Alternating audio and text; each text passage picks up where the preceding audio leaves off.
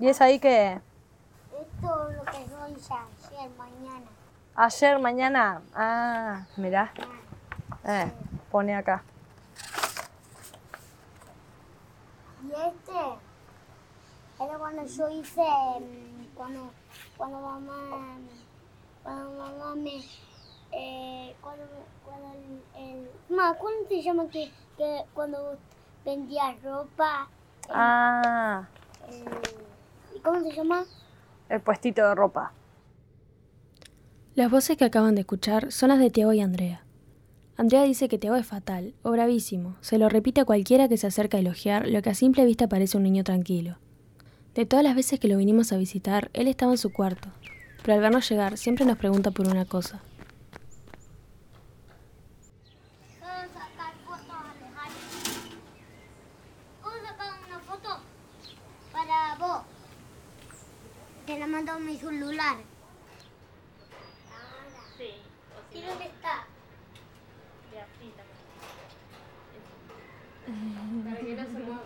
¿Y dónde está? Está guardada ahora, no. No importa que tenga otra. Andrea es su madre, morocha, de pelo lacio, con algunos reflejos y ojos marrones. Siempre se le iluminan los ojos cuando habla de sus hijos, aunque quizá eso sea normal en todas las madres.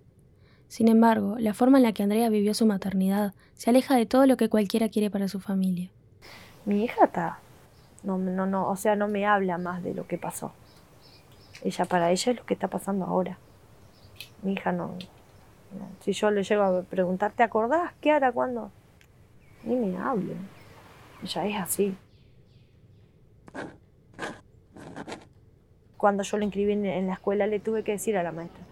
Digo, mire, maestra, digo que yo tuve privada libertad. Porque hay veces que él todavía se acuerda. Dice, mamá, ¿te acordás cuando estuvimos en la cárcel y tal cosa? Entonces yo ahora le digo, vos no digas, vos tratá de olvidarte que estuvimos en la cárcel. Ah, me dice él como diciendo, no digo más eso.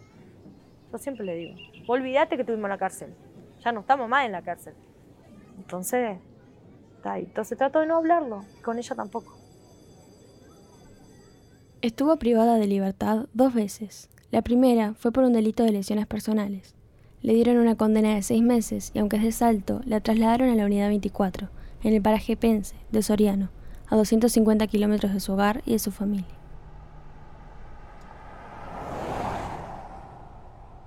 La segunda fue por venta de drogas y la condena fue más larga. En lugar de seis meses, fueron tres años. Esta vez estuvo cerca de su familia y cumplió la pena en su ciudad. Su compañero fue Tiago. En Soriano sí estuve trancada. Estuve trancada en una pieza donde te trancaban con chapón y tenía solamente un- un- eh, una banderola donde podías ver para afuera. Sí. Era chapón, te trancaban con chapón, te daban la comida a las 4 de la tarde y a las 5 de la tarde te trancaban. Después al otro día a las 7 de la mañana te abrían para vos poder andar en el pasillo y era todo. Cada cárcel tiene su sistema de visitas. Por lo general son una o dos veces por semana. Hay días marcados para recibir a los niños y también hay otro distinto para las parejas con las visitas conyugales.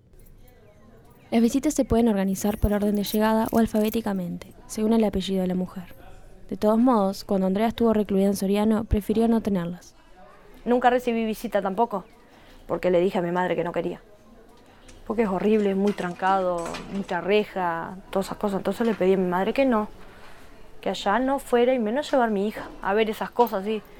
No, no quise visita y, y tal. Pero hablemos un poco más de ella. Hasta los 12 años vivió con su padre. Luego se fue con su madre, pero la convivencia no funcionó y a los 13 estaba viviendo en la calle. A los 15 años fue mamá por primera vez.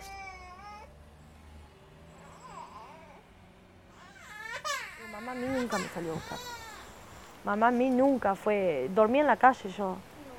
Ahí está mi hija que no me deja mentir. Ella era chiquita, vivía con mi madre y mi madre a mí no me dejaba verla. Entonces eh, yo pasaba días a veces, amanecía fumando. Y un día fui a verla y ella salió para afuera, eh, porque mi mamá no me dejaba entrar en mi casa, y salió afuera a la, a la vereda ella, al cordón así, y me dormí sentada al lado de ella. Sentada al lado de ella, ella era chiquita.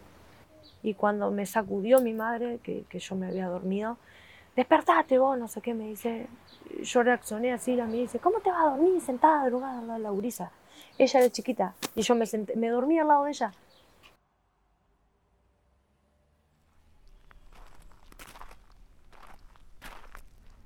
Mi madre pasaba con ella que se iba a la escuela. Entonces yo me escondía para que mi hija no me viera. Y a veces que le decía a mi madre, mamá, no, ¿qué lo vas a ver? Mira cómo andás, toda mugrienta, toda drogada, andate. Entonces un día sentada dije, no, yo no puedo seguir así. Yo no puedo estar viendo a mi hija de lejos. Digo, mira cómo ando. Yo mismo me decía, digo, no puedo ser así. De sentarme todos los días en una esquina y verme toda mugrienta, toda drogada, eh, hice miles de cosas, robaba, andaba en la calle, todo. Dije, no, no voy a fumar más. Y no fumé nunca más, nunca más, por mis hijos no fumé nunca más. Por ella que era, chiquita. Y pasé mal, sí, pasé porque sentía esa ansiedad de fumar, todo. Y de ahí fue que me metí a vender droga.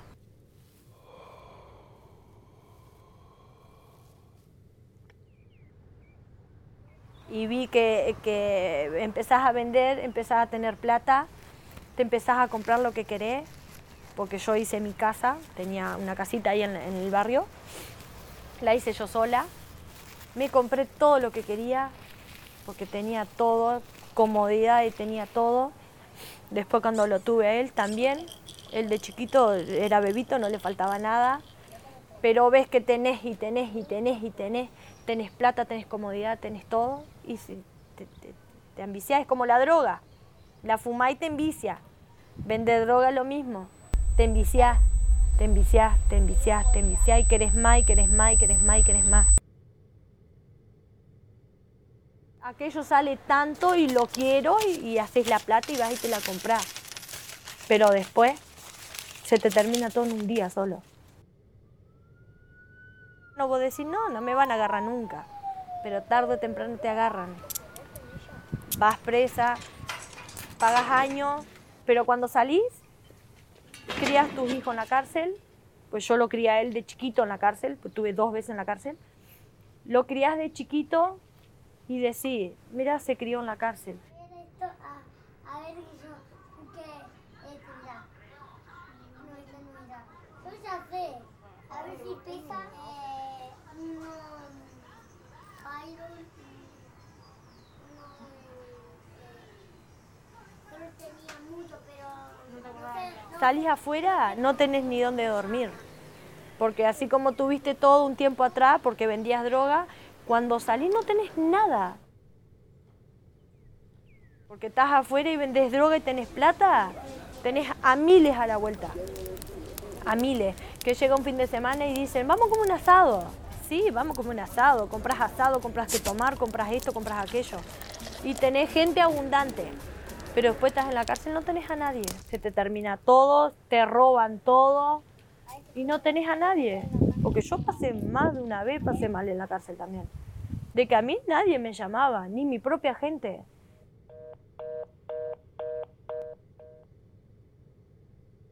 Para algunos, la cárcel es un lugar desconocido y lejano, pero otros la conocen a través del relato de amigos, vecinos, incluso hasta sus propios padres o hermanos. Ay, no, es re feo cuando llegas y es re feo. Porque ves todas esas gurisas colgadas de las puertas ahí, de las ventanas, gritando y... Viene una nueva, viene una nueva, porque gritan así. Viene una nueva, viene una nueva.